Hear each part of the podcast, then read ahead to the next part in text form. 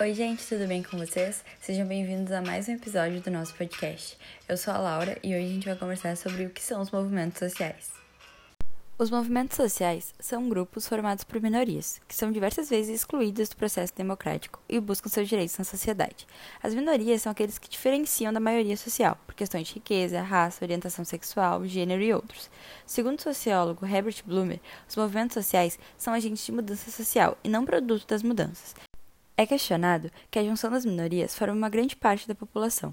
Entretanto, sociologicamente, não se leva em consideração a demografia, mas é visto como um contexto social de classe de dominação e a sua relação com os dominados, que têm seus direitos prejudicados.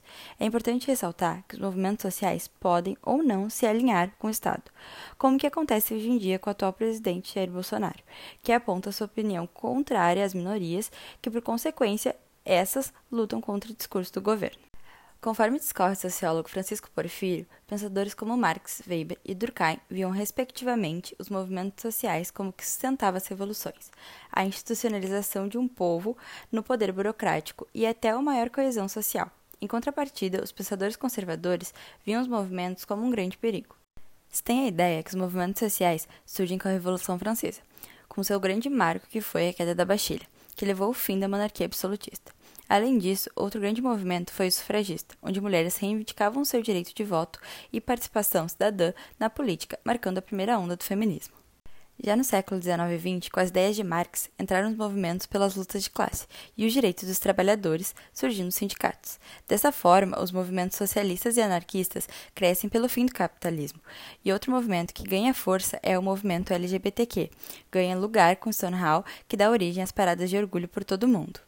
Os movimentos sociais no Brasil surgiram com as mesmas motivações que levaram a acontecer no restante do mundo. Muitas vezes, ele veio em prol da democracia. Assim, um dos primeiros movimentos importantes foi a Direta Já, em 1973 e 1984, que se tratava da revolta do povo por conta da ditadura. Assim, eles apoiavam a emenda do deputado Dante de Oliveira, que falava das eleições para presidente. Com isso, o povo sai nas ruas a favor, junto a políticos e artistas, para mudar o que estava acontecendo. Outro movimento muito importante para o Brasil foi os Caras Pintadas, em 1992, que foi formado por estudantes e liderado pelo agora ex-presidente Lula pela queda de Fernando Collor, que vinha causando pela sua administração desemprego, altos índices de hiperinflação e um esquema de corrupção, que após ser investigado e com as manifestações, resultou em seu impeachment. Anos mais tarde, em 2013, tivemos em todas as cidades do Brasil diversos protestos que começaram contra o aumento da tarifa do transporte público e outras questões sociais que foram fomentadas e propagadas nas mídias sociais. Quando se trata do funcionamento dos movimentos sociais, Jasper Goldwyn acredita que acontecem em ciclos. Em primeiro existiria uma ebulição social, quando as pessoas se agitam em relação a algum problema. Porém, isso acontece de forma desorganizada.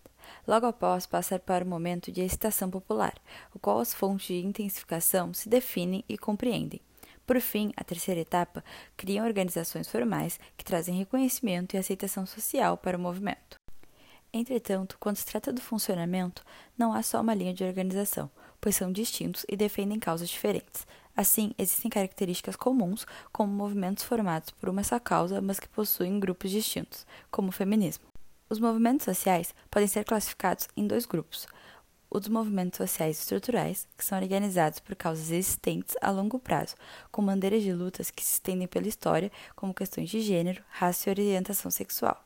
Já os movimentos sociais conjunturais se organizam de forma espontânea, lutam contra uma questão em específico por meio de manifestações, e temos como exemplo disso as manifestações feitas em 2013 e as ocupações das escolas em 2016.